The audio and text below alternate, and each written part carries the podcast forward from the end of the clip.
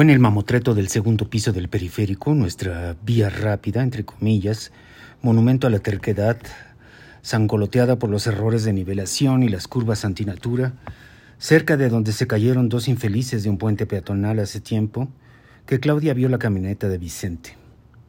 Ella rebasó por la derecha en su incontrolable prisa y lo vio claramente, como en alta definición. Atrás, Dos niñas guerreando y bamboleándose con las irregularidades del flamante monumento al concreto.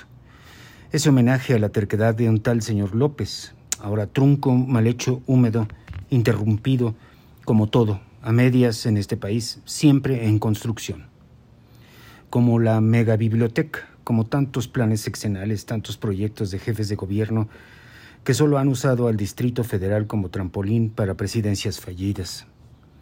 En ese momento la irrigación sanguínea en el cerebro de Claudia cesó. Su mirada se volvió, como diría Carmen, una colorida pintura de Monet, y ella quiso pisar el freno o el acelerador o las dos pedales al mismo tiempo junto con el freno de mano. Habían pasado 22 años y Vicente no había cambiado ni en la forma de tomar con sus blanquísimas manos el volante del coche. No, no estaba pelón y desde la atolondrada perspectiva de Claudia no parecía tener un vientre voluminoso. Vicente se veía además feliz, cantando con sus hijas y señalando los edificios que habían quedado partidos a la mitad por las planchas del segundo piso, que siempre parecían a punto de caer con cualquier 7.0 Richter. Claudia se eh, orilló a la orilla y sin querer bajó la velocidad. La camioneta de Vicente pasó de largo.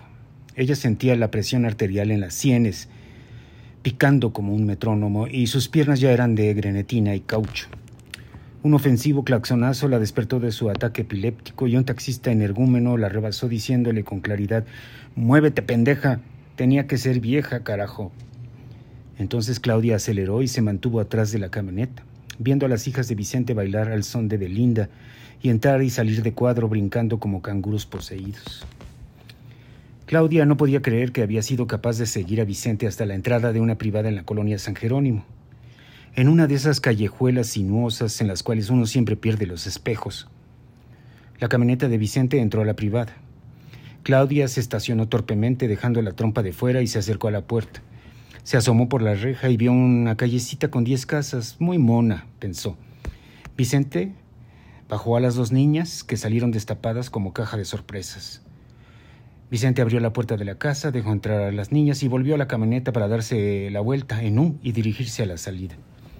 Claudia entró en pánico y regresó a su coche solo para darse cuenta de que había cerrado el coche con las llaves adentro. En esas estaba cuando Vicente salió conduciendo su camioneta y Claudia no pudo esconderse. Vicente se amarró en seco. También su corazón había saltado de su pecho y se había embarrado contra el parabrisas como libélula en la carretera. Vicente prácticamente cayó de bruces al abrir la puerta para tratar de salir.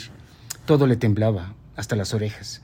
Se acercó a Claudia tropezándose con todo en su camino y cuando estuvieron frente a frente y mirándose, un silencio saturado, atascado, lleno de chispas, explosiones, pasos capilares reventando, secreciones al máximo, llenó la atmósfera de San Jerónimo, al sur de la Ciudad de México. ¡Guau! ¡Qué extraordinariamente bien te ves, Claudia! Ya las piernas de Claudia eran más bien de agua cristalina y ella tuvo que recargarse en su auto, pálida como hoja bont y boqueando como pez agonizando fuera del agua. Un auto que venía bajando por el empedrado, tripulado por una ñora menopáusica neurótica con trastorno histriónico de la personalidad, se acercó a la camioneta de Chente que había quedado a media calle con la puerta abierta.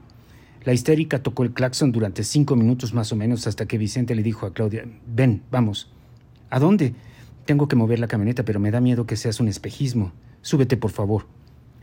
Claudia caminó como pudo, con sus piernas coloides, y se subió con Vicente.